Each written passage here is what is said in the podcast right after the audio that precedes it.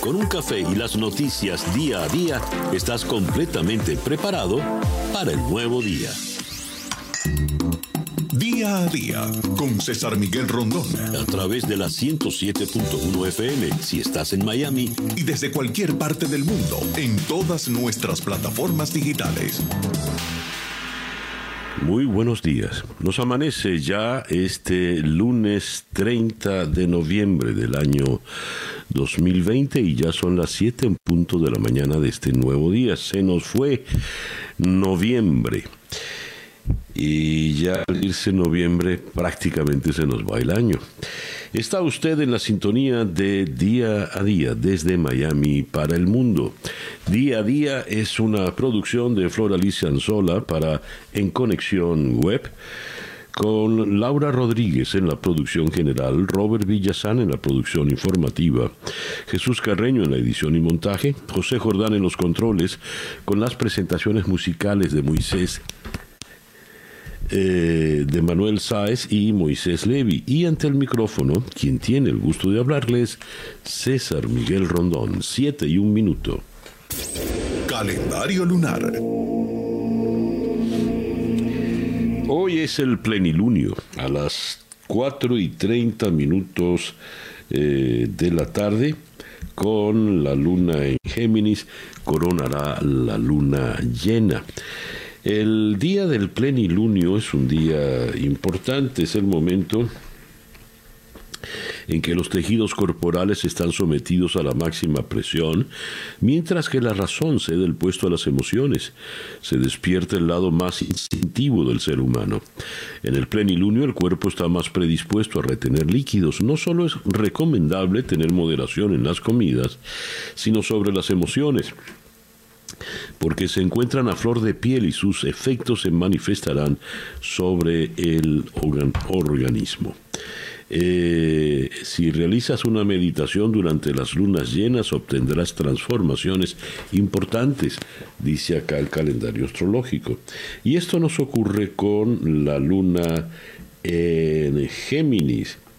La luna en Géminis eh, la tenemos desde el día de ayer domingo. La luna de Géminis es la luna de la comunicación, es la luna para la difusión de mensajes, es una luna, sin embargo, también de confusión, porque advierten aquí, la dispersión estará en el ambiente, por lo que no es recomendable realizar tareas que requieran de mucha concentración o profundidad. Las decisiones no deben tomarse en serio, ya que existe una gran curiosidad, eh, un gran impulso para jugar y curiosear. Buena para difundir noticias, publicar anuncios, en fin. Plenilunio, luna llena en Géminis, sol en Sagitario, cuando nos amanece este lunes 30 de noviembre del año 2020. Y a las 7 y 3 minutos de la mañana, escuchemos ahora el reporte meteorológico en la voz de Alfredo Finale. Muy buenos días, Alfredo.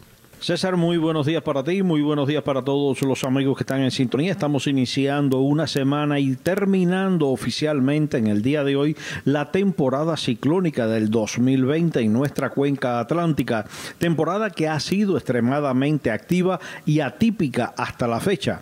Hemos visto la formación de 30 tormentas tropicales, de ellas 13 han llegado a alcanzar la categoría de huracán y de estos 6 han llegado a ser huracanes pero bueno, pues tenemos todavía en el día de hoy un área de bajas presiones no tropical ubicada en el Atlántico entre las Azores y las Canarias. No ofrece peligro alguno para nuestra área, aún así pudiese formarse una nueva tormenta. Recuerden que en una temporada con estas características puede darse todavía la formación de alguna tormenta sobre nuestra cuenca atlántica en las próximas semanas. Así que a pesar de que concluya oficialmente en el día de hoy, no podemos bajar la guardia. Bueno, pues en el tiempo local, un frente frío está barriendo en el día de hoy lo que es la península de la Florida, está incrementando en nuestra zona, sobre todo en la tarde-noche, la nubosidad y el potencial de lluvias para dar paso a unos días muy agradables en nuestra área. Estamos hablando de temperaturas que van a ser ligeramente frías, muy por debajo de lo normal para esta fecha. Esto a partir de martes, miércoles, jueves y a partir del viernes sube rápidamente la temperatura. Hoy por el momento máximas quedando entre 80 a 83 grados. El viento del suroeste alcanza en el mar de 10 a 15 nudos, olas de dos pies de altura a la bahía ligeramente movida. Ya escucharon que el frío no los sorprenda. Yo soy Alfredo Finale y les deseo muy buenos días. Muchísimas gracias, Alfredo. Alfredo Finales, el meteorólogo de nuestra emisora hermana Actualidad 1040 AM en la ciudad de Miami. Y ya son las 7 y 5 minutos de la mañana acá en Día a Día. Ya son las 7 y 8 minutos de la mañana acá en Día a Día. Las noticias de hoy en Estados Unidos. Wisconsin confirma la victoria de Biden tras recuento de votos.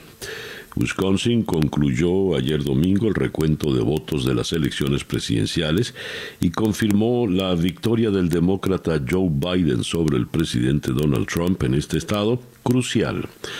El mandatario prometió impugnar el resultado en las Cortes incluso antes de que el recuento finalizara.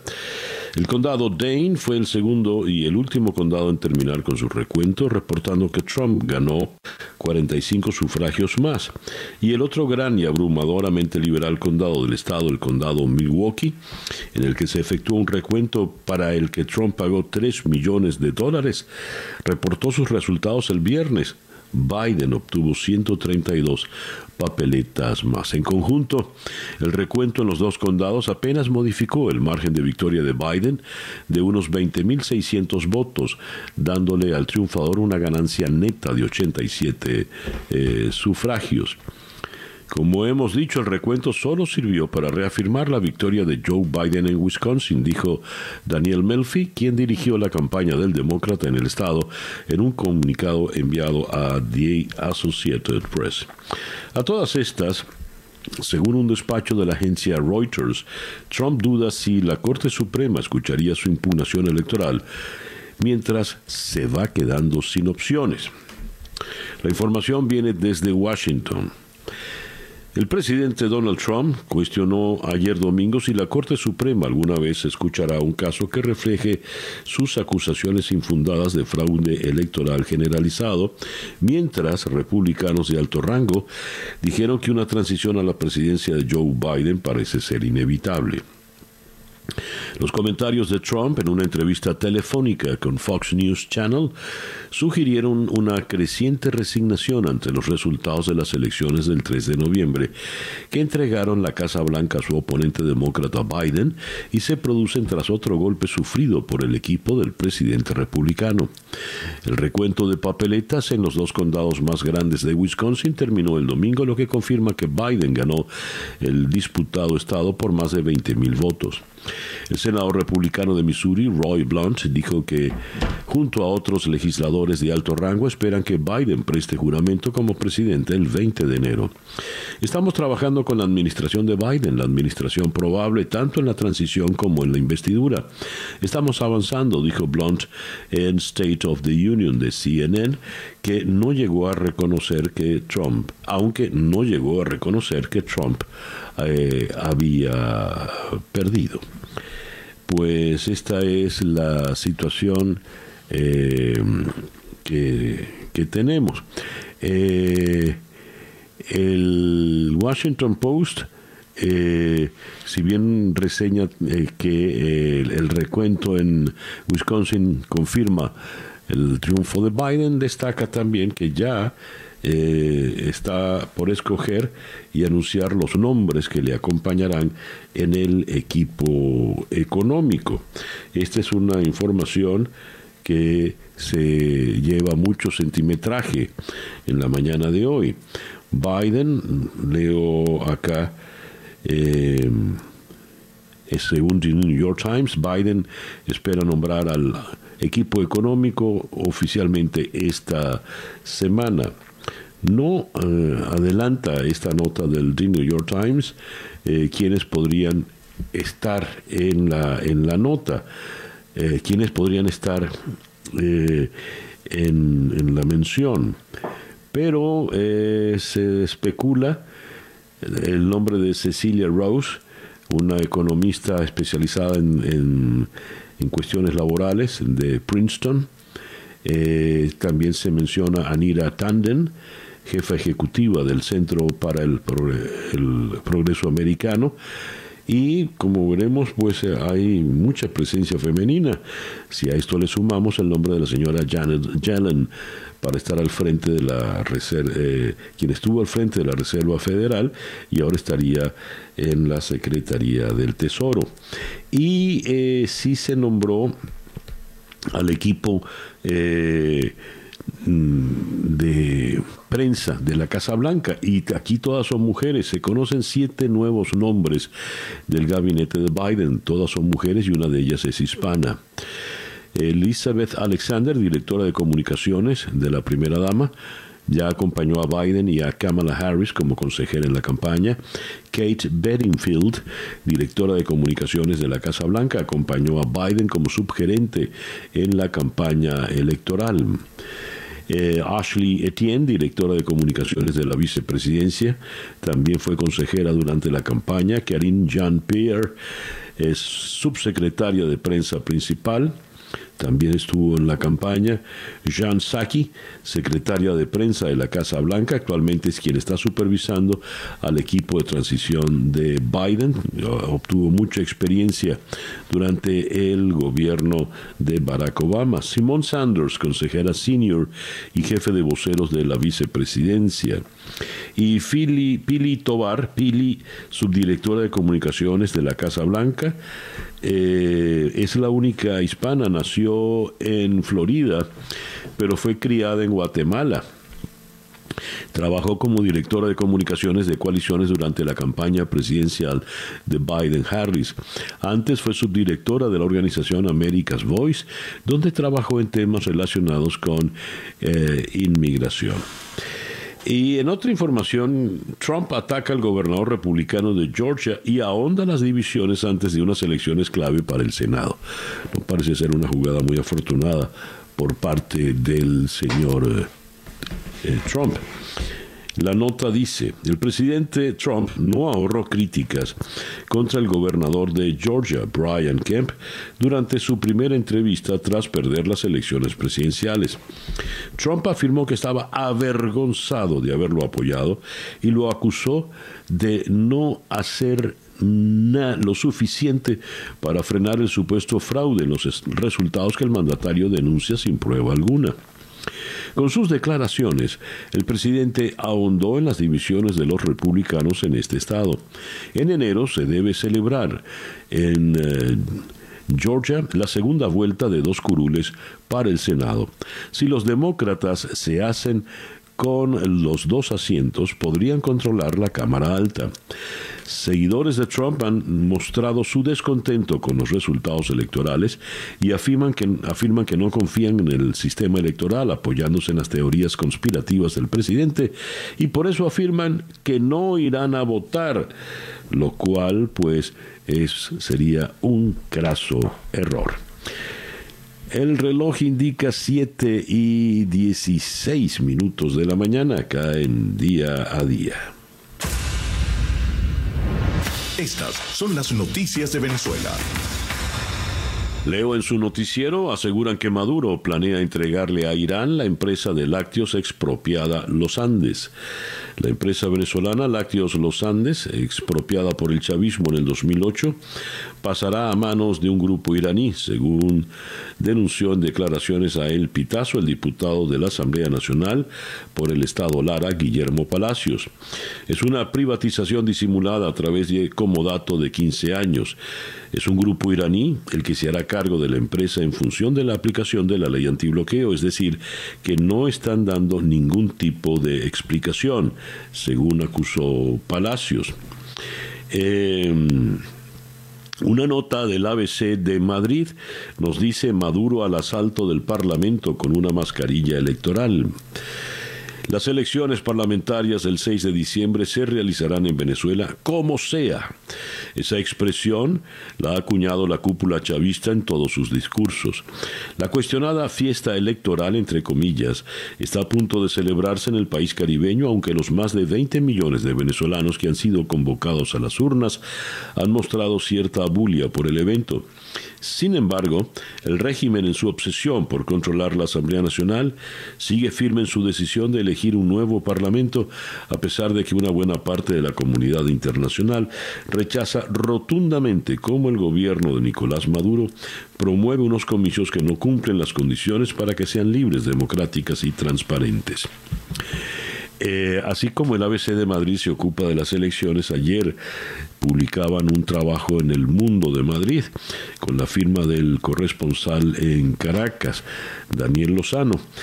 Eh, y la nota era interesante porque hablaba de cómo eh, Nicolás Maduro Guerra, el hijo de Nicolás, conocido más como Nicolásito, Está haciendo campaña en Vargas, por donde pretende salir diputado, pero se hace llamar Nicolás Ernesto. Eh, y comentaba el, el corresponsal Lozano, pues el segundo nombre tan, tan revolucionario lo usa como apellido, Nicolás Ernesto, porque no quiere llamarse Maduro, dada la pésima eh, aceptación que está de la que goza su padre o de la que no goza su padre en estos momentos. Por lo pronto, Juan Guaidó afirma que el 6 de diciembre deben quedarse en sus casas y dejar sola a la dictadura. El 6 de diciembre deben quedarse en sus casas y dejar sola a la dictadura. Es en la calle donde se defienden los derechos y allí los vamos a defender. Tenemos que ir calle a calle, casa a casa, hombre a hombre, todo para llevar el mensaje. Eso dijo el presidente interino durante un recorrido por el bulevar de Sabana Grande en Caracas. Maduro sigue usurpando funciones en Miraflores, pero nosotros estamos en el lugar que nos hizo mayoría, en el que se nos permite defender los derechos, en la calle donde vamos a seguir. Pero dice que el 6 de diciembre deben quedarse en sus casas y dejar sola la dictadura.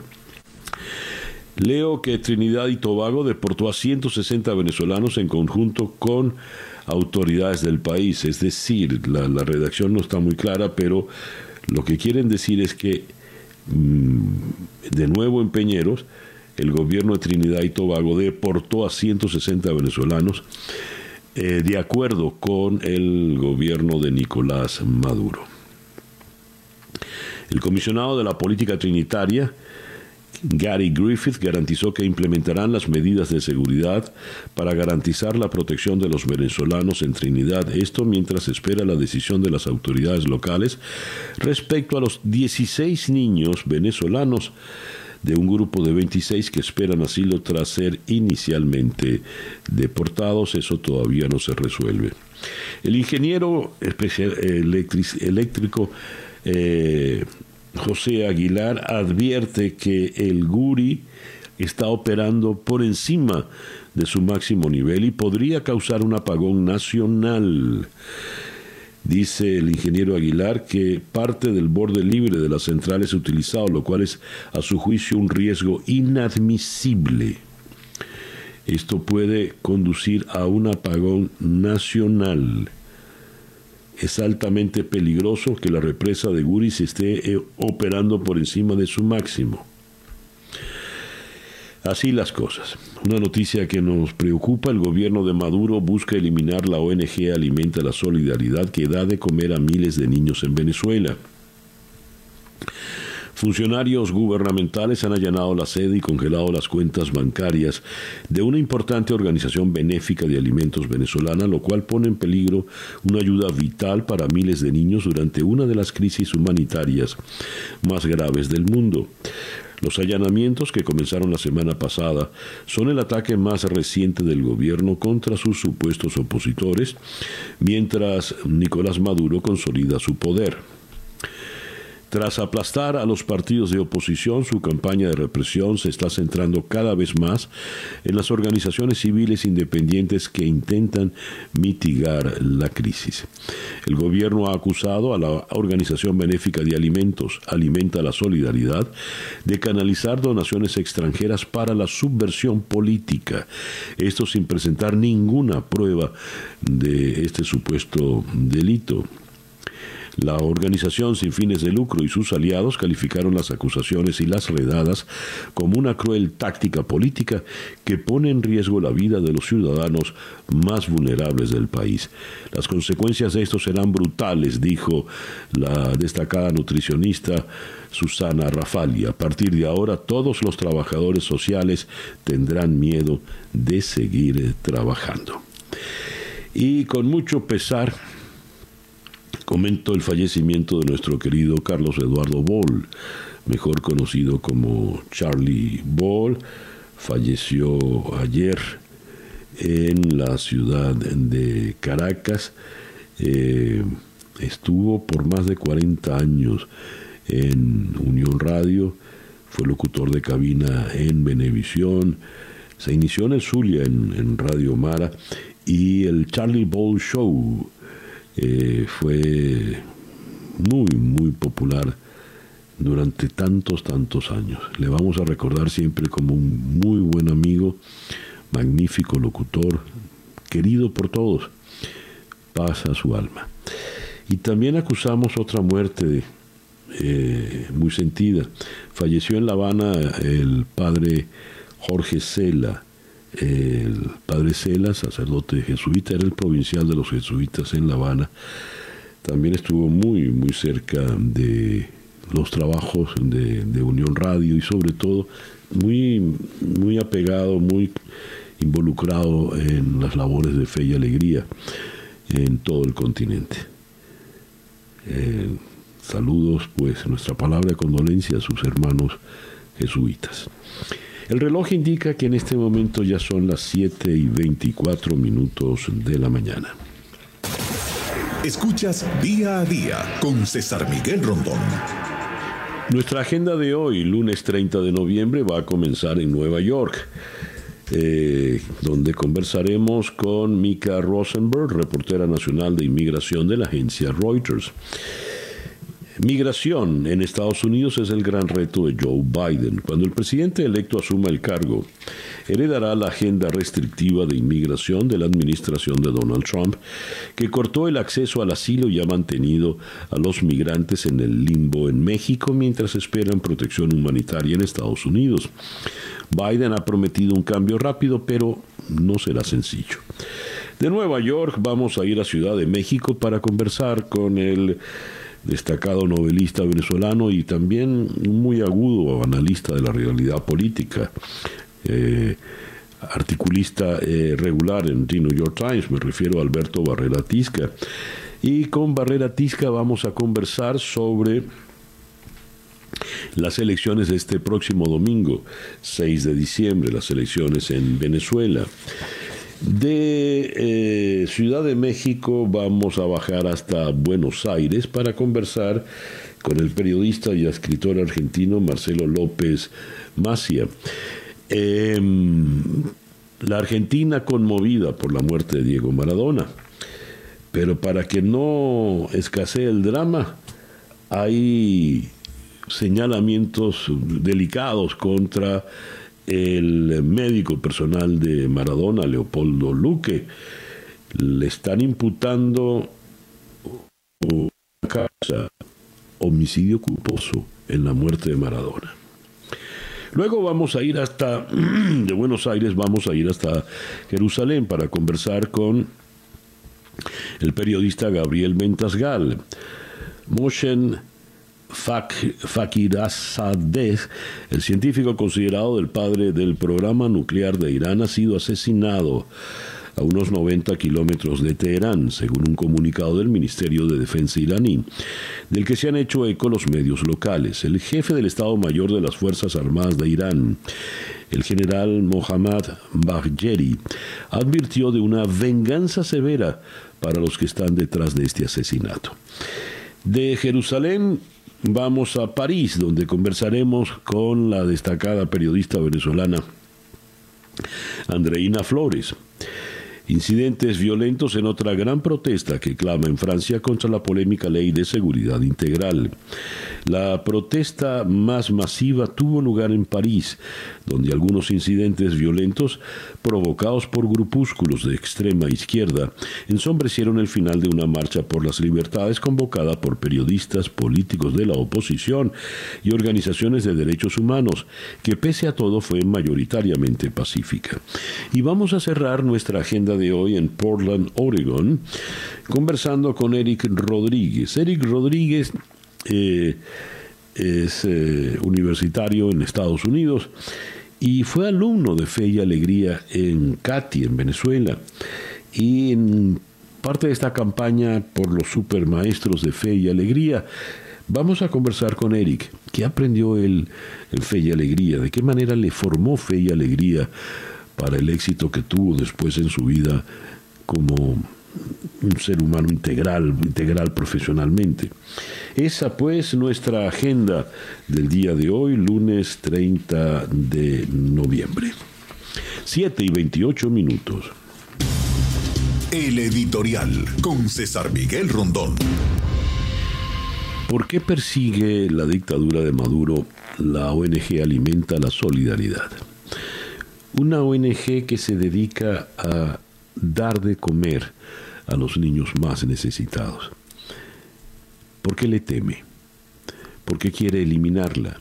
Y tras ella, pues acabar y arrasar con buena parte de las ONGs que funcionan en el país. la dictadura es como un cáncer que se extiende y hace metástasis en la sociedad venezolana. Ya eh, hizo metástasis en nuestra institucionalidad. Y luego de la elección del 6 de diciembre, seguramente terminarán de acabar con lo que queda, que es la Asamblea Nacional. Pero ¿por qué las ONGs? ¿Por qué una ONG tan particular como esta que lleva adelante un destacado dirigente popular y vecinal como lo es Roberto Patiño?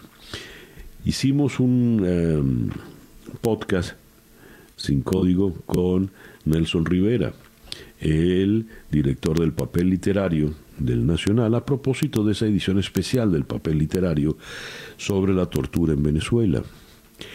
Y es que ese cáncer que hace metástasis no tiene límite alguno y se caracteriza por su crueldad, y se caracteriza también porque no respeta institucionalidad alguna y porque tortura a los venezolanos. De mil maneras. Recomiendo eh, escuchar ese podcast, recomiendo leer el papel literario y sobre todo invito a que estemos muy, muy alertas de la situación de la ONG Alimenta la Solidaridad y de tantas otras ONGs harto necesarias en este difícil momento que vive nuestro país. El reloj indica 7 y 30 minutos de la mañana. Una pequeña pausa y ya regresamos en día a día. Para estar completamente informado, antes de salir y que usted debe conocer. Día a día. Con César Miguel Rondón. 7 y 37 minutos, Capicúa. Ahora, en día a día, vamos con el coronavirus update. Juan Camilo está de vacaciones, así que nosotros vamos directamente a la página de la Universidad Johns Hopkins, donde según la actualización de hace poco más de una hora, a las 6 y 26 de la mañana fue actualizada la página, se nos informa lo siguiente casos de eh, contagio en el mundo, 62 millones 829 mil 641 lo que ha dejado un saldo de 1.461.049 muertos en eh, el planeta.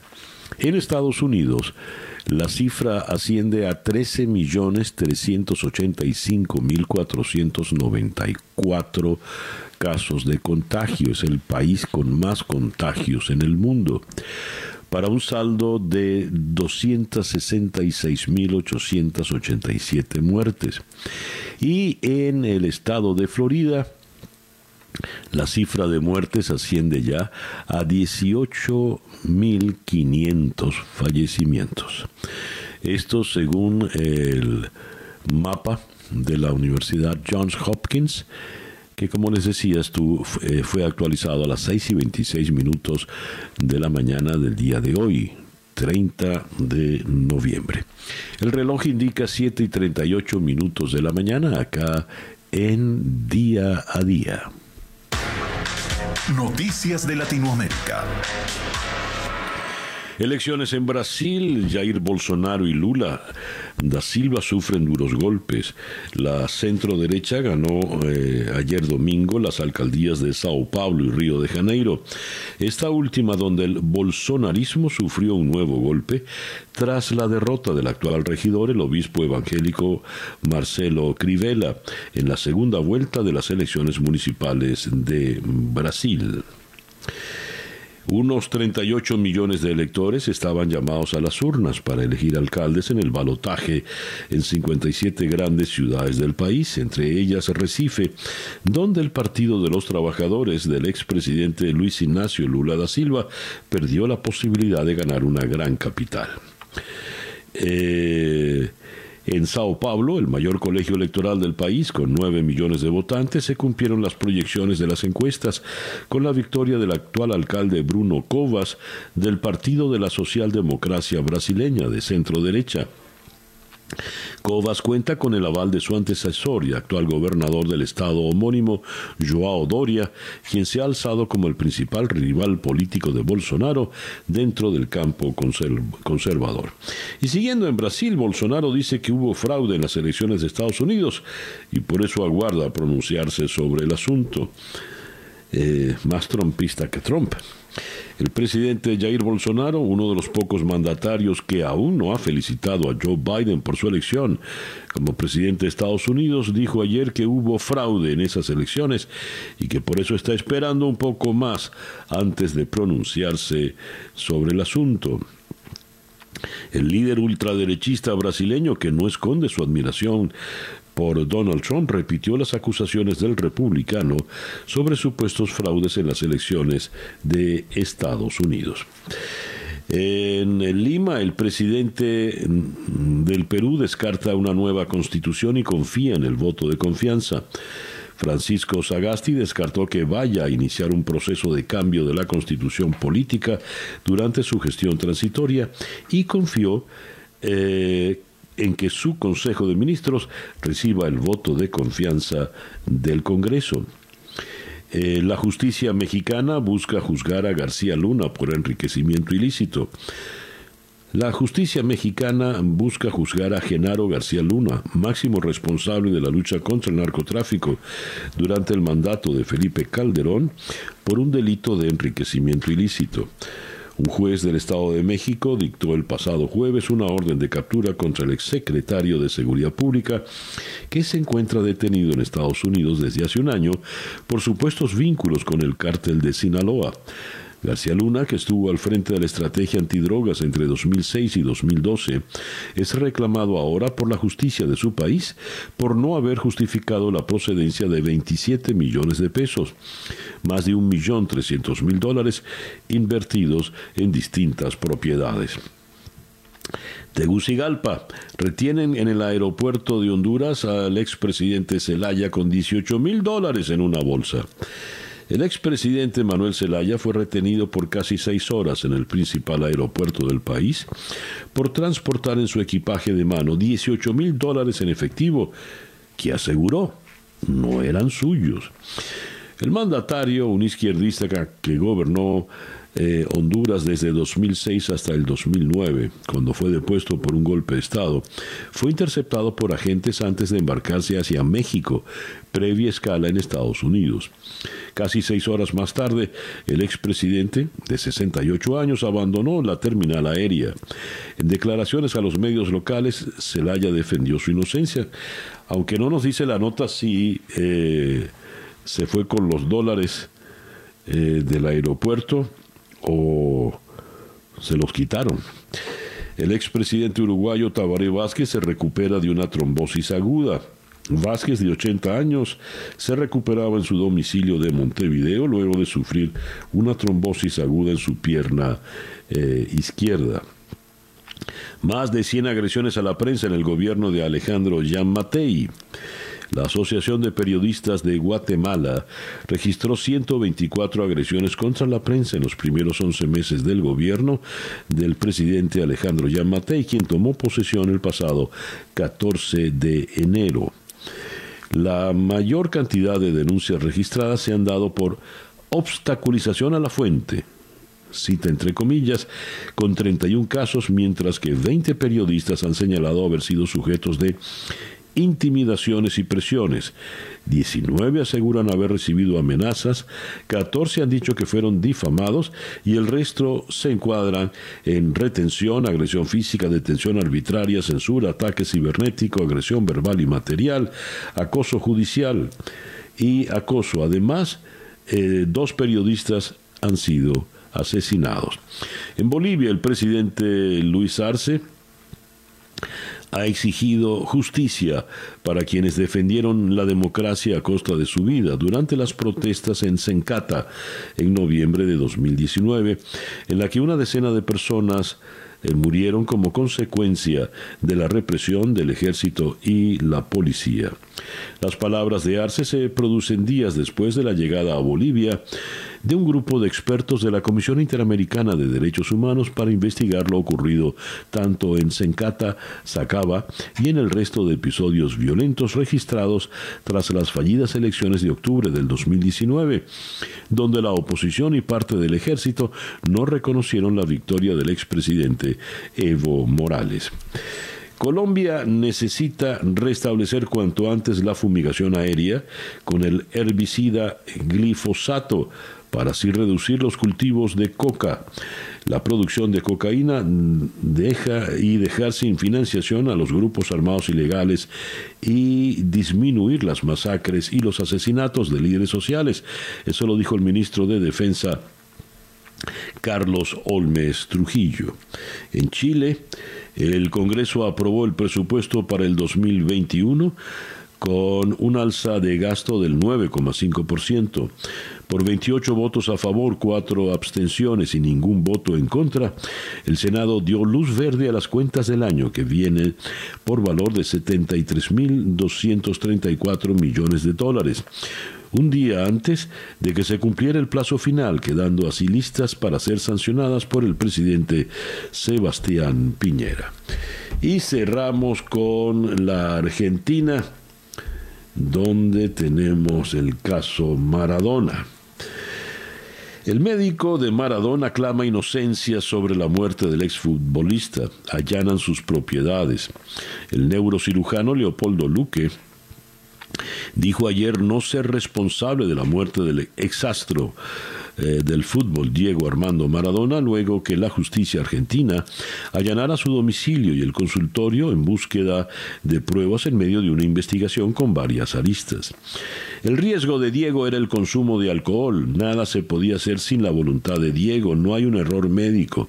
Diego tuvo un evento fortuito con el paro cardíaco que le produjo el fallecimiento cuatro días atrás. Eso lo dijo el médico Leopoldo Luque eh, a la prensa nacional en su casa en el Gran Buenos Aires.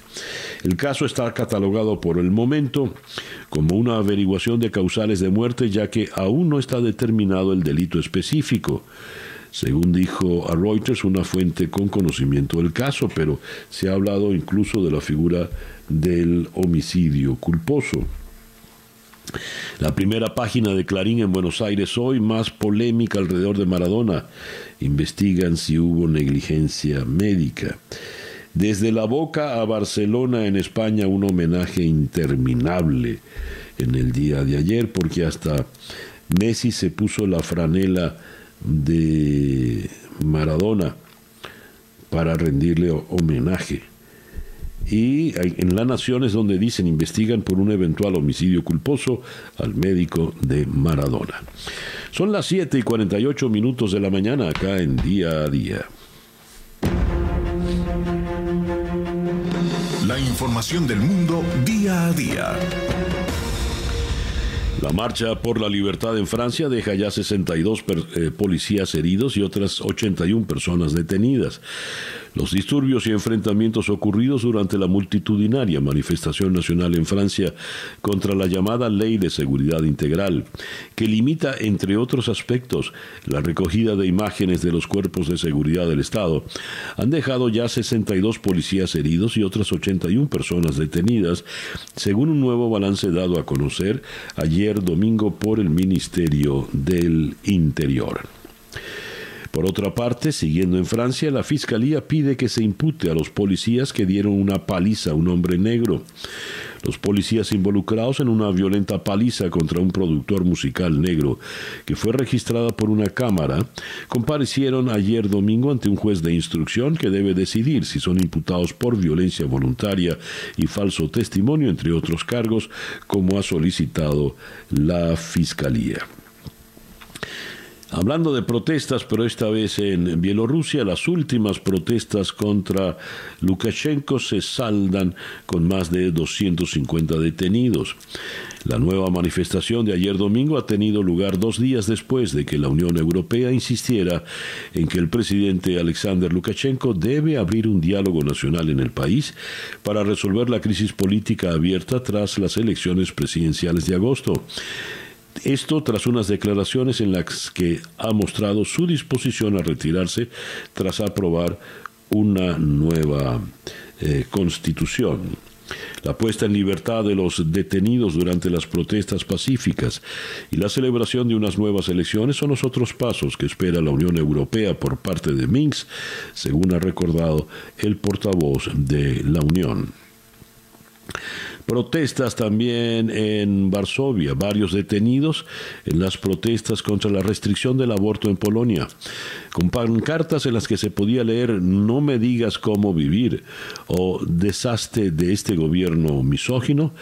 Las manifestantes han ocupado las calles y han renombrado simbólicamente a una plaza del centro de la ciudad como Plaza de los Derechos de la Mujer. En octubre, el Tribunal Constitucional de Polonia dictó una sentencia por la que las mujeres no podrían pedir que se les realizara un aborto en caso de que el feto presentara malformaciones severas. Londres y Bruselas se adentran en la última semana de negociación post-Brexit. Londres y Bruselas se adentrarán en la última semana o casi de negociaciones sustanciales para concretar su relación comercial post-Brexit, según indicó el titular británico de Exteriores Dominic Raab. El jefe del Foreign Office compareció en un programa de la cadena Sky News donde sugirió que ambas partes podrían alcanzar pronto una conclusión al proceso negociador. En España, Pedro Sánchez avisa de una etapa crítica y pide anteponer la precaución sanitaria a otros propósitos en esta Navidad. Los expertos vaticinan que asistiremos a una etapa crítica de la pandemia, coincidiendo con las primeras vacunas masivas, dijo Sánchez en la sede del PSOE durante una intervención para presentar el plan La España que nos merecemos 2021-2026. Y Portugal bate su récord de pacientes en cuidados intensivos tras confirmar más de 4.000 nuevos casos. En total, desde el inicio de la pandemia, se han detectado 294.799 casos de coronavirus y 4.427 muertes directamente relacionadas con el COVID. En Teherán, Irán critica la escasa condena internacional al asesinato del científico. El ministro de Asuntos Exteriores, Mohammad Javad Zarif, urgió ayer a la comunidad internacional a condenar el asesinato del científico nuclear Monsen Fakhrizadeh, considerado vergonzoso, considerando vergonzoso que se hayan limitado a hacer llamamientos a la contención. Fakhrizadeh quien según Occidente e Israel dirigió el antiguo programa secreto iraní para desarrollar armas nucleares, murió el pasado viernes en una emboscada perpetrada cerca de Teherán, de la que Irán responsabilizó a Tel Aviv.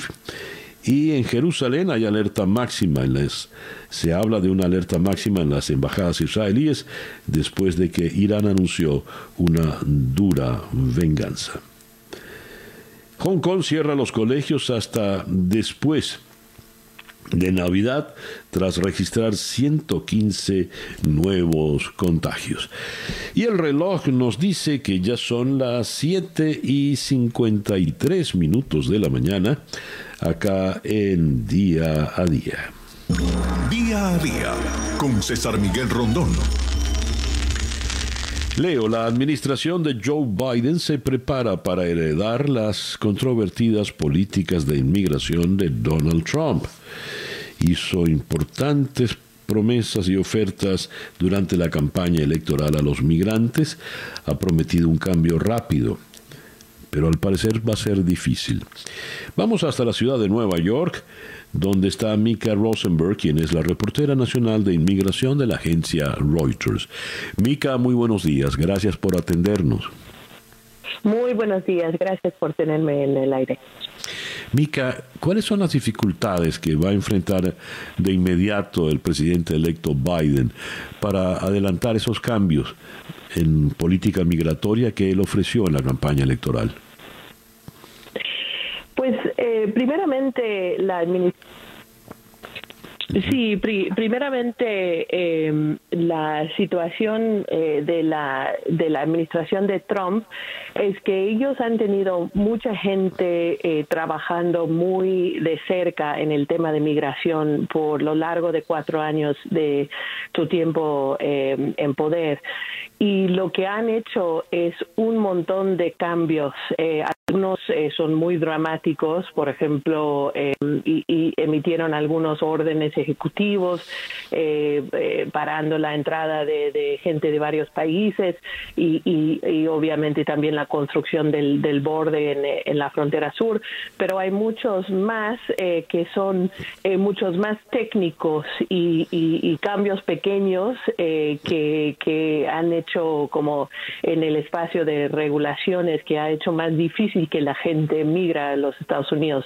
Entonces, para hacer eh, realmente cambios, eh, tendría que hacer eh, revertir mucho de esas políticas en, en muchos diferentes ámbitos y eso toma mucho tiempo y es muy complicado y también si no tiene control de Congreso también se va a complicar. Maika, si el, eh, el presidente Biden tiene que llevar adelante sus promesas.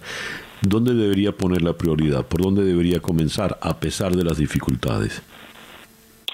Pues eh, eh, la, la, gente que, que, mira ese espacio dice que hay algunos cambios que serían un poco más fáciles que otros, em, donde por ejemplo han, han habido este, peleas en los cortes y, y donde han ganado eh, los, los, eh, los que promuevan eh, los derechos de migrantes. Y, por ejemplo, uno es, es para el programa DACA, que es para migrantes que emigraron a los Estados Unidos cuando eran niños, pero no tiene estatus legal aquí.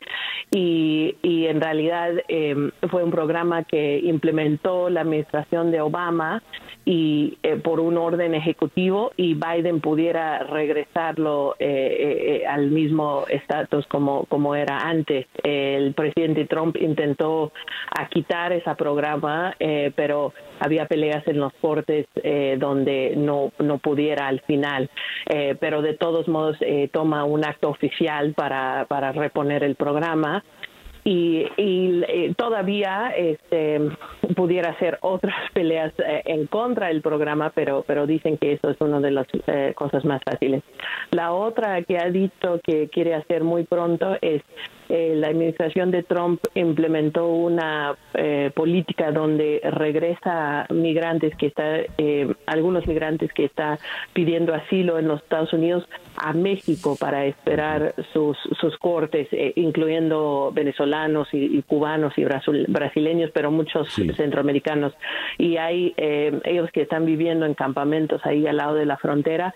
Él dijo que, que quiere revertir eso y, y sí pudiera hacerlo con un acto ejecutivo, porque eso es como fue implementado, pero logísticamente eh, va, va a haber problemas eh, en, en, la hora de, de empezar a, a, ver qué haces con, con, toda esa gente que lleva meses esperando en México.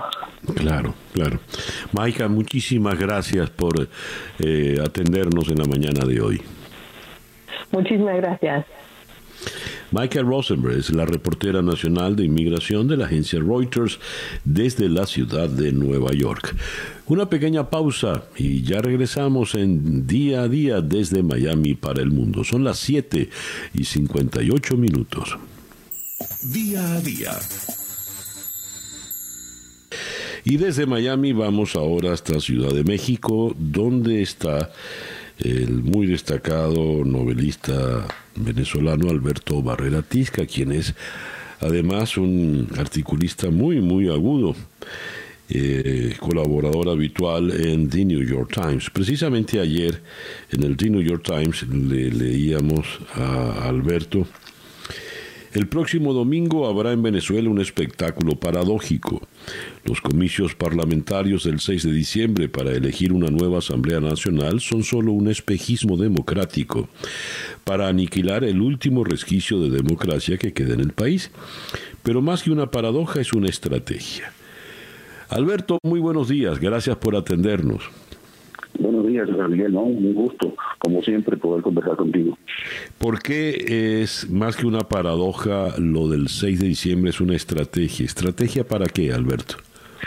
Bueno, finalmente, digamos, un poco lo que, lo que me vengo yo es una estrategia eh, del gobierno, digamos, que necesita una legitimidad es decir, en, una, en unas elecciones que, que son absolutamente un fraude, donde no participa la oposición, están convocadas por un gobierno que no está reconocido, digamos, ¿no? Por un presidente que, que, que se autoeligió y se autoproclamó. Eh, pero digamos que de alguna manera la oportunidad de cumplir con un hecho constitucional y de tratar de negociar o de, aparentar frente al mundo que sí hay una asamblea legítima, que en Venezuela hay unos poderes constituidos.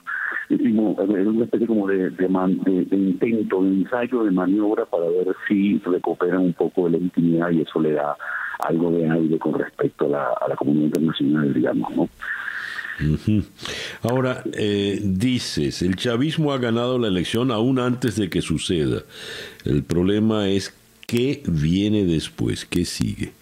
Y eso es lo que te pregunto, ¿qué viene después? Bueno, eh, yo creo que los, los venezolanos encontramos ahorita frente a una disyuntiva eh, muy complicadas, digamos, este, si uno piensa en términos de escenarios, por ejemplo, ¿no? Aquellos que creían o que apostaban este, a una salida rápida que venía de afuera, ligada a Donald Trump y a la fantasía, por ejemplo, de una invasión, pues ese escenario ya no existe, ya ha desaparecido con el triunfo de Biden, ¿no? El otro escenario que podría ser el escenario político, ¿no? Ligado un poco a todo el trabajo de la, del, del liderazgo de la oposición, pues de alguna manera también desaparece a partir, después de, de, esta elección y a partir de la figura de la Asamblea queda como una especie de limbo porque este, por un lado se corresponde a la Constitución, estará dominada absolutamente por, por el chavismo, porque la oposición no participa. Y eso también pone un poco en el aire a la comunidad internacional. La comunidad internacional tenía un apoyo, había puesto un apoyo que estaba, estaba sostenido sobre eh, la Constitución, sobre más que sobre Guaidó, era sobre la representación, o sea, lo que representaba Guaidó, que era el presidente de la Asamblea Nacional. Ahora eso ya no existe. Entonces, dónde funciona el liderazgo político de la, de la oposición, ¿no? ¿En dónde está? Y, qué espacio político le queda de maniobra también a la, a la oposición. Entonces, de alguna manera ese escenario de la política también parece desaparecer. Entonces, eh, ¿dónde ponemos la esperanza de los venezolanos? ¿no? Este, esa es la gran, la gran pregunta, ¿no? Digamos, la ilusión de cambio, de futuro en dónde queda.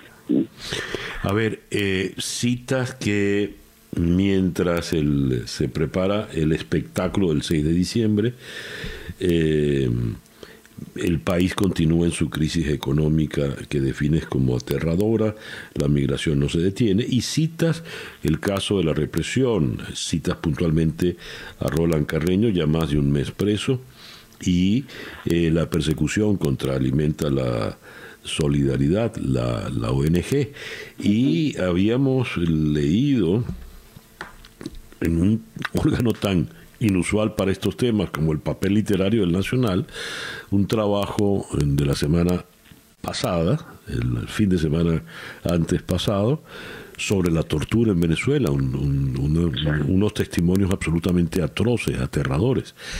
A ver, esa otra realidad que es la verdadera, ¿de qué manera se va a imponer luego del 6 de diciembre?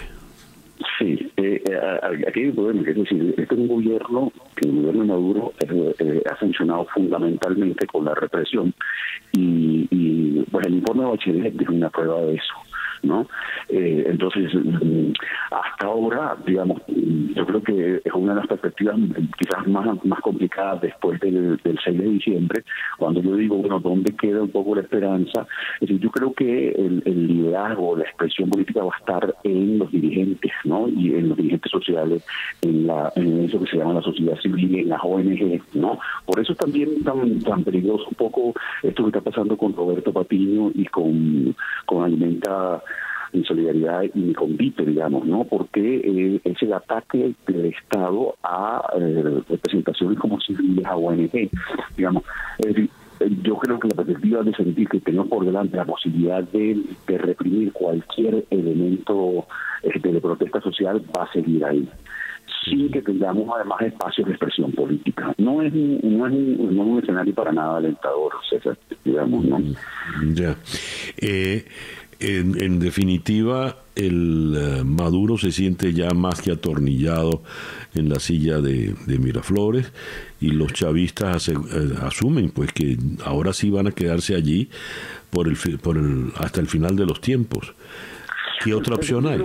Sí, bueno, estamos en un momento como muy difícil, eh, porque veníamos, el país venía de, de, vivir una especie como de de inminencia de un posible desenlace. Es decir, que fue un poco lo que lo que puso Guaidó este, sobre la mesa, era la posibilidad de que, que había una, una, una alternativa cercana. Eso también, este, pues todo el movimiento que hubo internacionalmente, bien sea la Unión Europea, en, todo el juego diplomático, las sanciones, este, la fantasía un poco de, Trump, también nos daba un poco esa idea. Y el gran choque tiene que ver con el tiempo, ¿no? Es decir, de repente caemos en el piso y decimos, ah, bueno, no, habría que pensar en cambio, no ahora, sino a mediano o a largo plazo. Y eso significa pues reinventarse, reconstruirse, repensar un poco la política y repensar también los tiempos, los tiempos de cada uno, los tiempos, digamos, del país. Y eso es muy muy difícil. En algunos casos es incluso muy doloroso. pues. Y en ese repensarse, ¿cómo quedan los que apostaron siempre desde hace 20 años ya a las salidas inmediatas, al, al a la salida pues ya?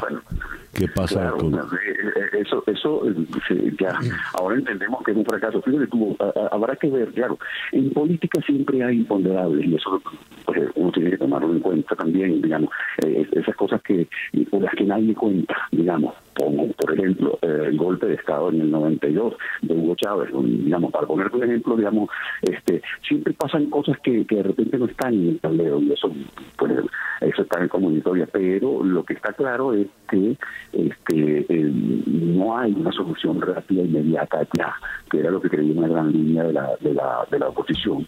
Eh, y aquellos que pensaban que, por ejemplo, que Maduro podía salir, y que Maduro era un hombre frágil, no que no tenía una larga vida, fría de donde Mm. Bueno, entonces, resignación. No, no, no, no diga eso. Es decir, no, hay que tener esperanza. Hoy es lunes. Mira. Como decía el poeta Eliseo Diego, la eternidad siempre comienza un lunes. Exactamente, no. Lo que pasa es que lo, que sí es que lo que no hay que poder, lo, que, lo que no podemos tener son como una especie como de fantasía. hay que tener principios realistas, obviamente, ¿no? Y yo sí creo que los venezolanos no renunciamos a esa idea y a esa ilusión de, un cambio en el futuro. Lo que sí es que es que, es que bueno, tiene que estar basado en puntos reales. Hay que saber que hay un, un adversario que es muy difícil y el chavismo ha demostrado que no tiene ningún escrúpulo, ninguna sensibilidad a la hora de inventarlo. Pero tampoco es que el chavismo la tiene fácil, digamos, ¿no? Ni Maduro ni ese gobierno, digamos, de una realidad terrible enfrente, han demostrado que no son capaces de solucionar los problemas, ¿no? Y, y también tienen un mundo internacional muy complicado, digamos. Muy bien. Alberto, muchas gracias por atendernos en esta mañana. No, gracias a ti. Muchos saludos y ánimo. ánimo. Alberto Barrera Tisca, destacado novelista venezolano, su novela más reciente es Mujeres que Matan, desde Ciudad de México. 8 y 14 minutos de la mañana, acá en Día a Día, desde Miami para el mundo. Día a Día. Y desde Ciudad de México bajamos en la geografía para llegar a Buenos Aires, donde en la línea telefónica está el periodista y escritor argentino Marcelo López Macia. Marcelo, muy buenos días, gracias por atendernos. Hola, ¿qué tal César? ¿Cómo estás? Muy buenos días. Marcelo, leo informaciones que, wow, a ver cómo se, cómo se pueden interpretar. Primera página de Clarín hoy. Más polémica alrededor de Maradona. Investigan si hubo negligencia médica. La Nación, también en Buenos Aires, investigan por un eventual homicidio culposo al médico de Maradona. En Infobae allanaron la casa y el consultorio del médico de Maradona. Investigan si la muerte de Diego fue un homicidio culposo. Se trata del neurocirujano Leopoldo Luque. A ver, Marcelo, ¿por qué hay sospechas sobre el doctor Luque? Mirá, todo lo que ocurre en torno a, su vida y a su muerte eh, es una completa locura. Maradona se rodeaba siempre de incondicionales. Nunca quería los mejores al lado, quería los incondicionales, quería los que él podía manejar. Y este médico es un médico que llega de una, es un médico de apenas 39 años, ¿no? Eh, que viene de un lugar muy pobre, él era de Villa Fiorito, en el Gran Buenos Aires, una zona muy pobre, y su médico Luque de Villa Caraza, muy cerca. Y tenía una historia de, superación personal muy importante que a Diego lo, impresionaba. Lo había adoptado casi como su hijo. Diego tenía 60 y este muchacho, insisto, tenía tiene 39. Pero de ninguna manera es un médico eh, que estaba preparado para la complejidad de, los problemas de Maradona. Él era un médico al cual lo insultaba, lo echaba, le pegaba. Una semana antes de, morir le, lo había agarrado a trompadas. Y este médico volvía porque era casi prácticamente eh, como un asistente más. Todo el entorno de Maradona siempre es un entorno bastante enfermizo. Es un entorno del sidieguismo, que le decían a todo que sí, y por eso nunca pudo salir de sus acciones, por eso nunca pudo salir de sus problemas recurrentes. Entonces decir que ahora la culpa es de, del médico, cuando Diego hacía lo que quería y puso un médico que le dejara hacer lo que él se le daba la gana, entonces ahora responsabilizar al médico y pensar que Maradona es casi una víctima, no, Maradona creaba sus entornos, insisto, eran sus súbditos, fuera donde fuera, iba con su plan, y este médico era parte de ese plan. Y a ver, ¿por qué dicen ahora que eh, pudo haber un homicidio culposo? ¿Dónde se equivocó el este médico joven y sumiso? Es un, es un médico neurocirujano bueno, acá hay una frase que en Venezuela o en Miami también se usa, que dice, vos vas a un abogado, sacas un juicio, vas a un escribano y tenés una escritura, y vas a un neurocirujano y ¿qué hace? Te opera de la cabeza. Y es lo que hizo, le encontró un hematoma subdural eh, pequeño y él como neurocirujano se lo operó y tal vez no se podía subsumir, tal vez no era tan importante, pero bueno, era su especialidad y los problemas de Maradona desde hace 20 años eran cardíacos. Él había tenido un episodio donde estuvo al borde de la muerte en Punta del Este en un verano y le determinaron que apenas el 25% de su sistema circulatorio y de su em, corazón estaban funcionando correctamente. Él arrastraba 20 años de problemas de miocardio. Entonces, él hubiera necesitado un cardiólogo, un especialista que lo tratara. De hecho, se muere de un paro cardiorrespiratorio, eh, de un ataque al corazón, de un infarto, que era su verdadero problema. Por ejemplo, él eh, no estaba recibiendo una medicación específica para el sistema circulatorio. Y sí para eh, cuestiones psiquiátricas, porque realmente estaba muy mal en el último tiempo, se peleaba con todos, no quería ver ni siquiera a sus hijas, a Dalma y a Yaninas, a, las hijas de Claudio Villafaña, con quienes más convivió, eh, entonces le daban medicación psiquiátrica y una, una medicación que le afectaba a su corazón. Entonces fue un completo disparate. Él tuvo en algún momento médicos prestigiosos, como el doctor Cae, que es un médico que le dicen el médico de los famosos, que es un tipo eh, con amplios conocimientos, que se cansó. Lo, lo atendió durante más de 20 años y se cansó porque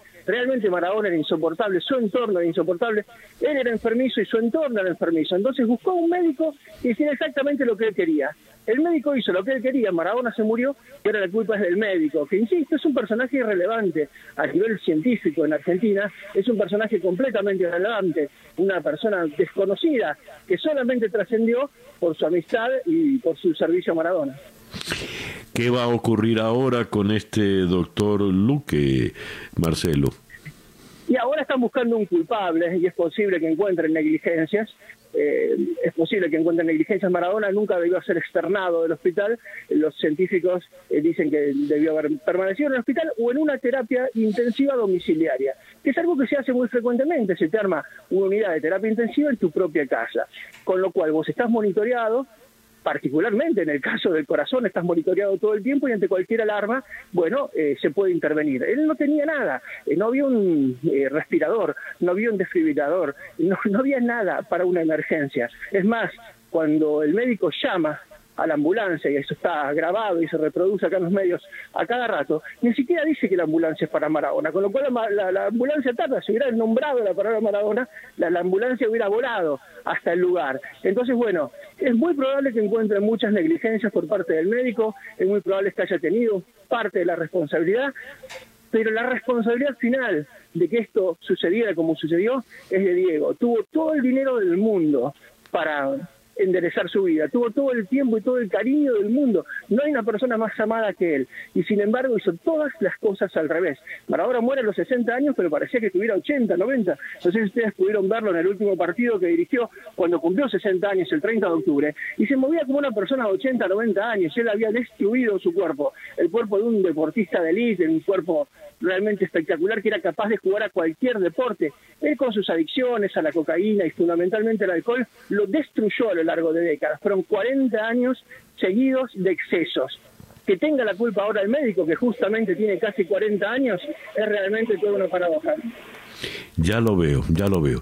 Y el sentimiento, ya para concluir, Marcelo, el sentimiento en, en Argentina, en estos momentos, en estos días, en esta suerte de luto colectivo que se siente por Maradona, ¿cuál es?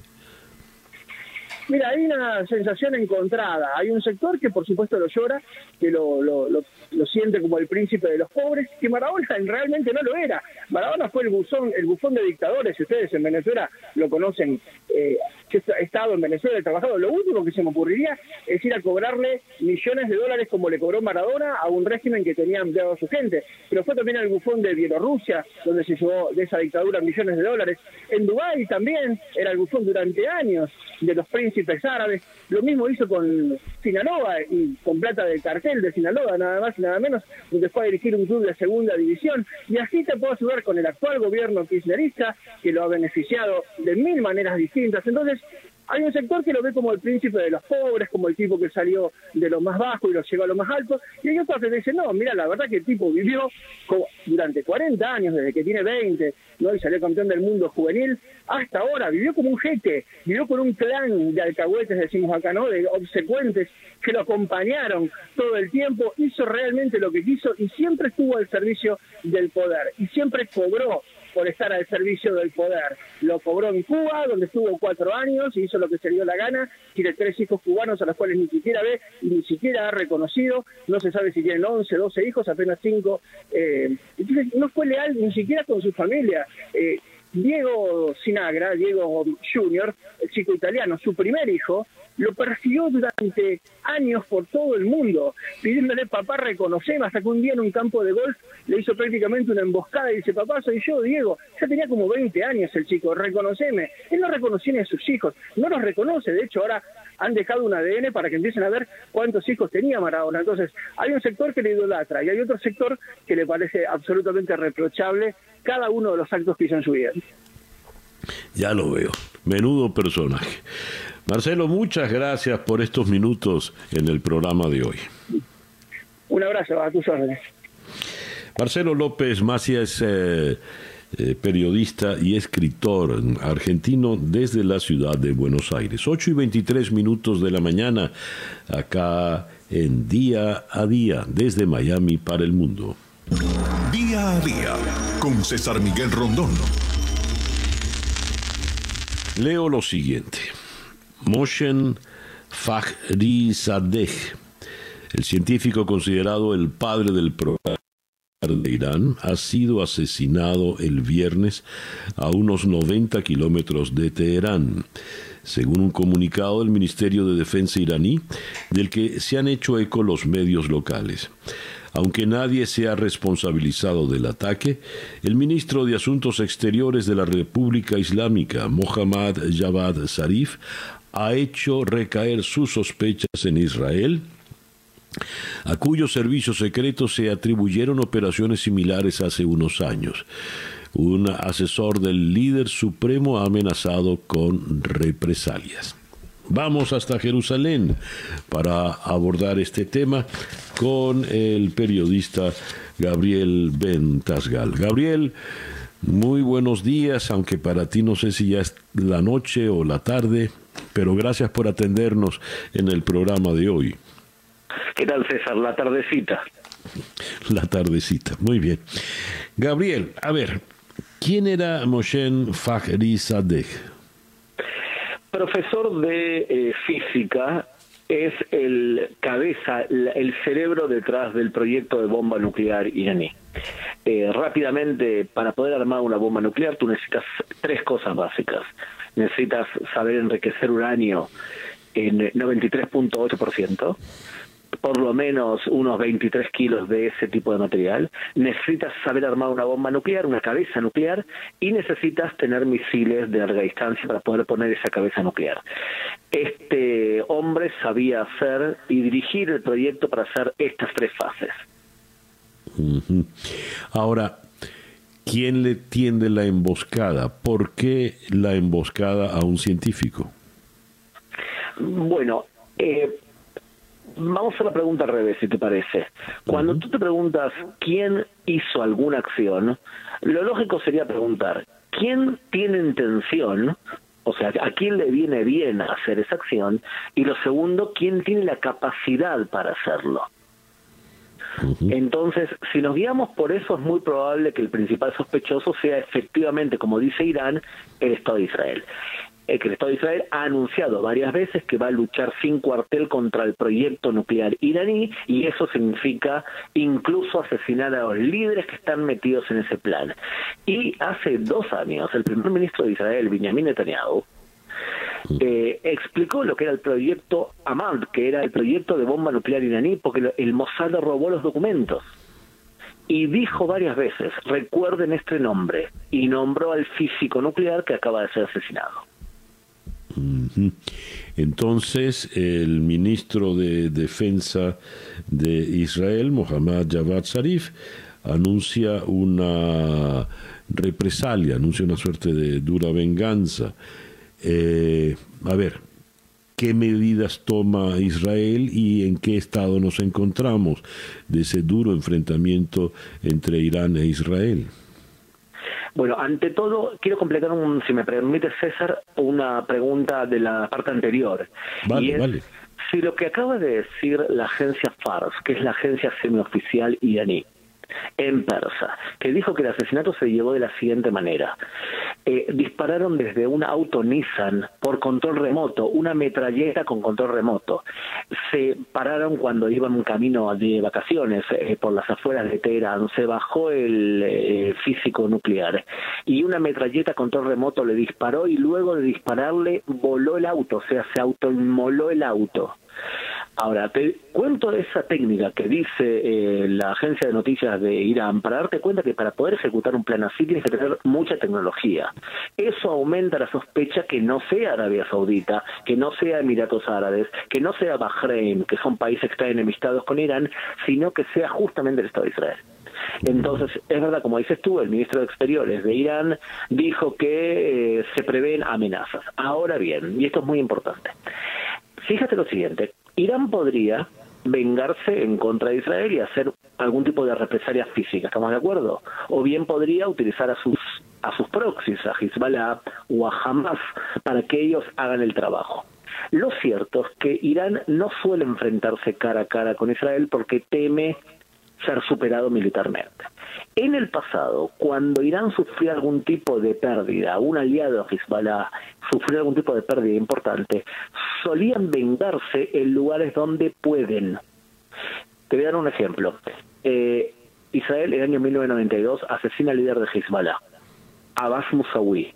Inmediatamente Hezbollah e Irán vuelan la embajada de Israel en Argentina en el 92 y luego hace lo mismo con la AMI en el 94. En el 97 Israel mata al líder de Hezbollah y asesinan siete israelíes en Burgas, en Bulgaria.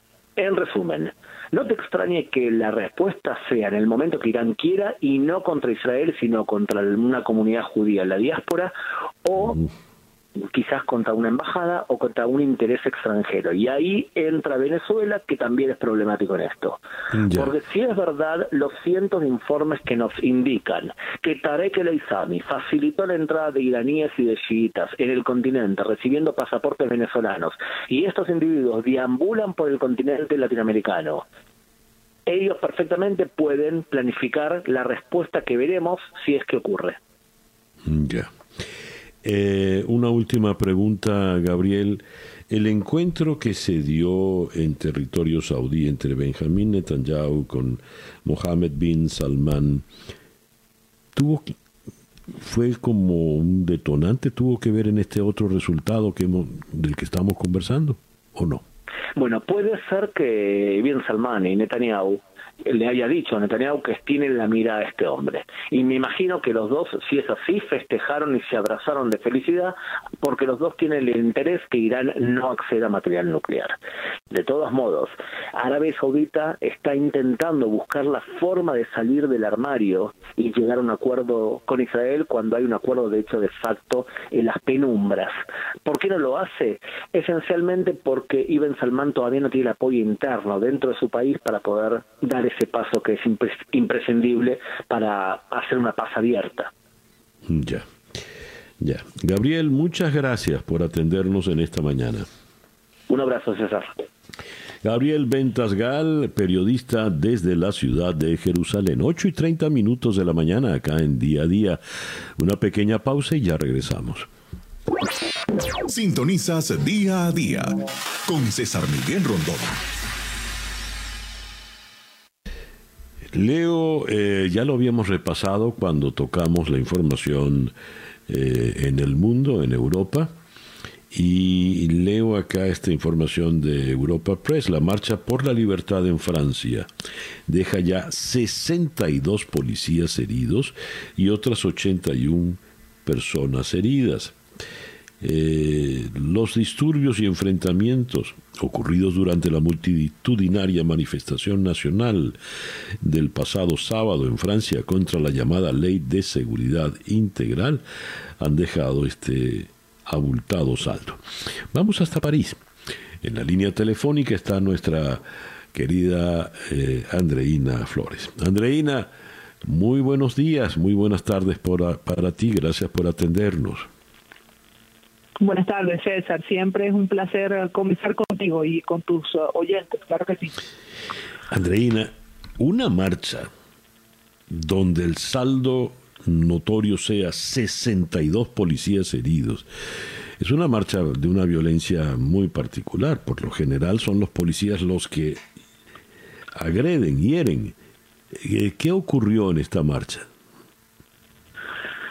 Sí, bueno, fíjate, César, ya hoy el Ministerio del Interior dio una nueva cifra definitiva de 98 policías agredidos. Ya, ya el número subió eh, como resultado final. Y te puedo decir que lo que sucedió este sábado es, bueno, una protesta muy fuerte con respecto a esta, este proyecto de ley de seguridad global que entre otras cosas quiere impedir la difusión de imágenes de los actos policiales, es decir, de cómo actúa la policía durante las protestas, por ejemplo, durante los allanamientos o durante las interpelaciones a la gente en la calle.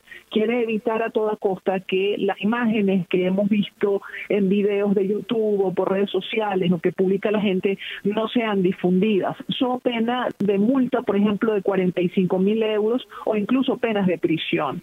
Entonces, mucha gente se ha, se ha molestado, digamos, con este proyecto de ley, salió a la calle el sábado, pero yo diría que hay que dividir esa protesta que ocurrió el sábado en, en dos partes, ¿no? Está la gente que sale a la calle con su bandera a protestar, con su pancarta y dice no puede ser, esto es eh, contrario a la democracia, etcétera, y que realiza su marcha de manera absolutamente tranquila. Y luego hay otros grupos que aquí en Francia son los que se llaman los los, uh, los black blocs, que son los están vestidos completamente de negro, encapuchados, y que se dedican a romper vidrieras, a romper uh, locales comerciales, a incendiar uh, carros, por ejemplo, y en este caso a agredir seriamente a la policía, porque sí es verdad, según las imágenes que hemos visto, pues los policías, eh, o sea, recibieron palizas, César, durante, durante esta manifestación y algunos los sacaron, te digo, este, como si fueran muñecos, o sea, ¿no? estaban totalmente eh, caídos, digamos, ¿no? Entonces, eh, sí ha sido bastante, bastante violento y, y bueno, se espera que, el Senado pues frene esta, esta ley porque ha causado un tal revuelo que, creo que no le quedará otra opción que hacerlo, frenar ese proyecto. A ver, eh, ¿quiénes son ese, esos encapuchados de negro? Que por lo visto lo que quieren es la violencia, independientemente de cuál sea la causa de la protesta, ¿no? El movimiento Black Blocs se está evidenciando desde hace desde hace tiempo, desde hace al menos uh, un año o dos, desde que estaba el movimiento de los chalecos amarillos, también había esa esa división en las protestas, en las manifestaciones, estaba la gente que iba pues para eh, exigir el cumplimiento de sus derechos y estaban estos grupos que se dedican, como te digo, a destrozar la ciudad. ¿Quiénes son? Pues mira, eso es lo que se preguntan las autoridades y los que nos preguntamos todos, ¿no? Obviamente ha habido muchas detenciones, hay investigaciones en curso, pero te digo, o sea, pueden ser, puede ser cualquiera en realidad. En general son, son muchachos jóvenes, son personas que, que van, rompen algo y se quitan luego la capucha y siguen en la manifestación tranquilamente. O sea, hay muchas modalidades, digamos, de hacer este tipo de, de, violencias en la ciudad.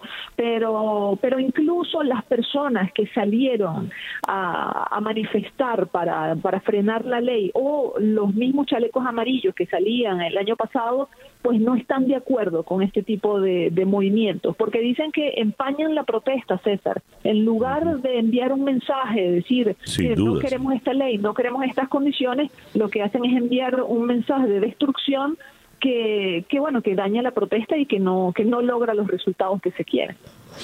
Andreina, esta ley eh, de seguridad integral quién la propone, quién la presenta, y más allá de esa limitación a, fotografiar a los policías, ¿qué otras características tiene así resaltantes?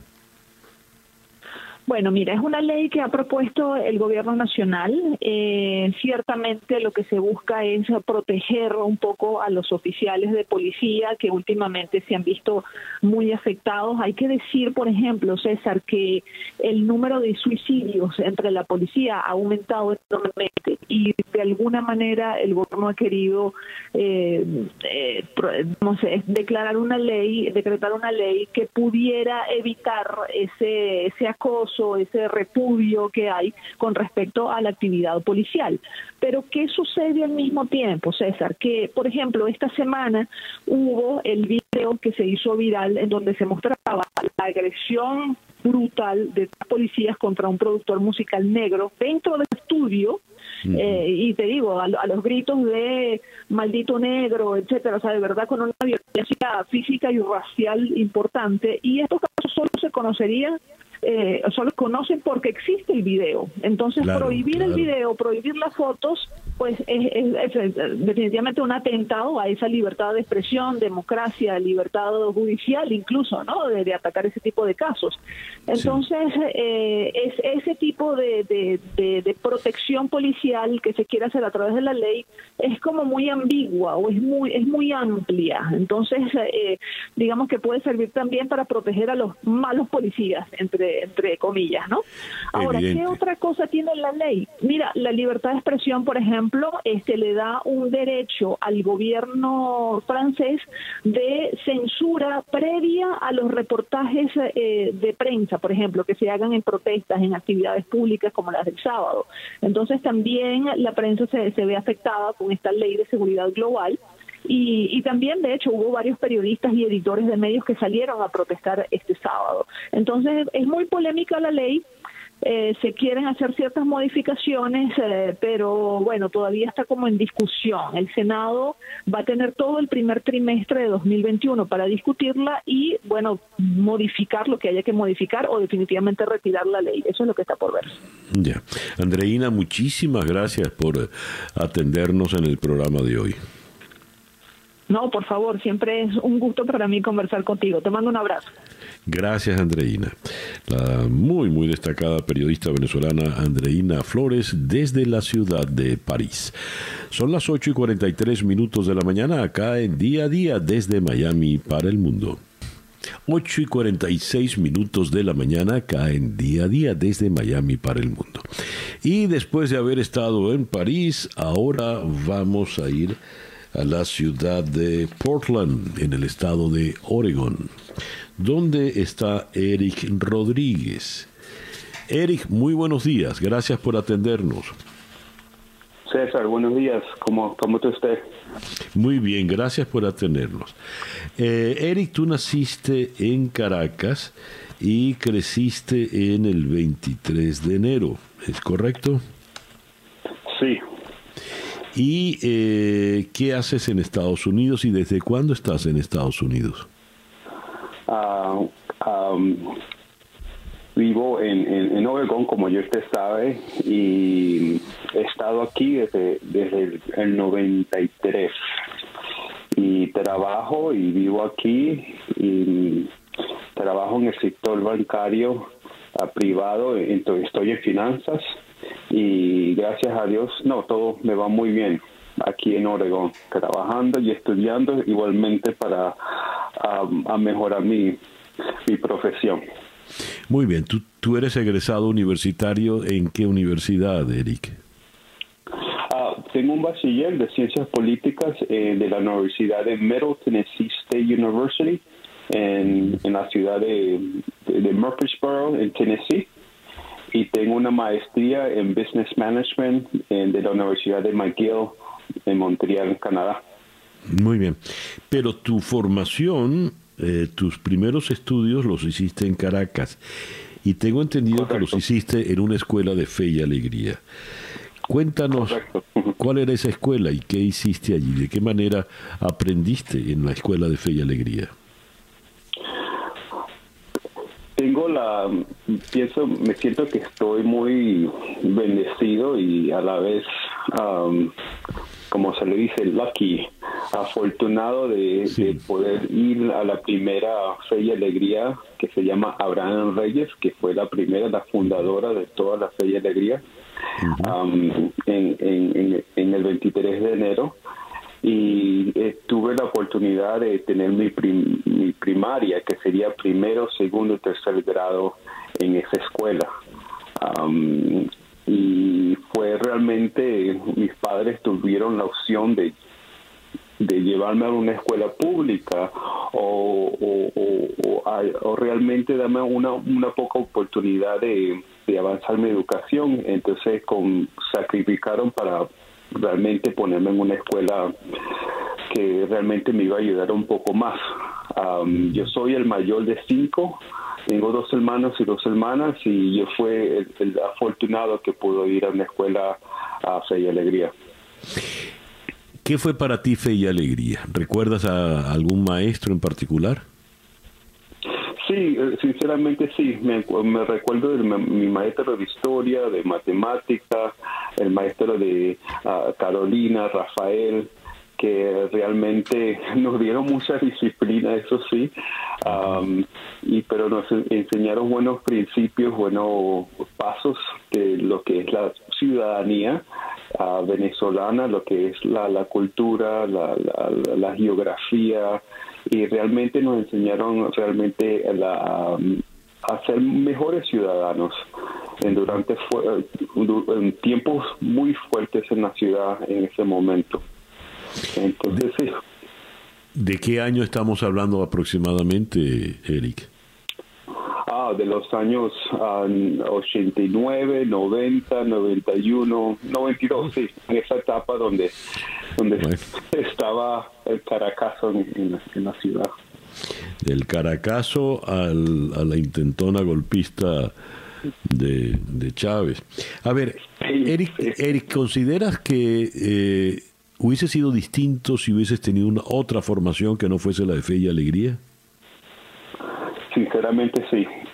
Vi um, um, en el 23 de enero mis padres trataron mucho para que no nos estuviéramos lo más lejos de lo de la violencia de lo que estaba pasando en, en, el, en el barrio y teníamos un liceo, una escuela cerca pública, bien cerca de la casa donde vivíamos, que claro, tenía la oportunidad de ir, pero um, como le digo, yo fui uno de los pocos afortunados de, mi casa que pudo tener una educación de fe y alegría y, mis hermanos no tuvieron esa opción a una escuela más. Eh, yo estaba más pequeño, pero la formación que tuve o realmente el, el orgullo que no solamente tuve en esa escuela, pero también que me ha ayudado a formarme hoy en día. Ya.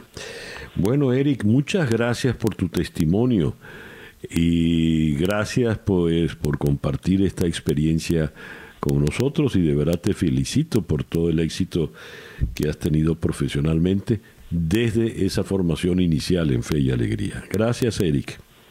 Gracias a usted por el, por el tiempo que me ha dado y por todo, por lo que todo lo que está haciendo. Muchas gracias. Eric Rodríguez, ex alumno de Fe y Alegría. Y eh, quiero invitarles para que estemos pendientes el, eh, el próximo 21 de diciembre tendremos el super encuentro de todos los venezolanos por la educación de calidad que brindan las instituciones de fe y alegría. Para donar por los supermaestros de Fe y Alegría, usted solo tiene que contactar a magisamericas.org slash super. Repito, magis, uh, M-A-G-I-S, magisamericas.org slash super. Todo por los supermaestros de fe y alegría. El reloj indica que en este momento ya son las 7, no, las 8 y 53 minutos de la mañana. Y bien, así nos vamos por el día de hoy. Esto fue Día a Día desde Miami para el mundo. Día a Día es una producción de Floralicia Anzola para InConexionWeb.com, con Laura Rodríguez en la producción general, Robert Villazán en la producción informativa, Jesús Carreño en la edición y montaje, José Jordán en los controles y ante el micrófono, quien tuvo el gusto de hablarles, César Miguel Rondón.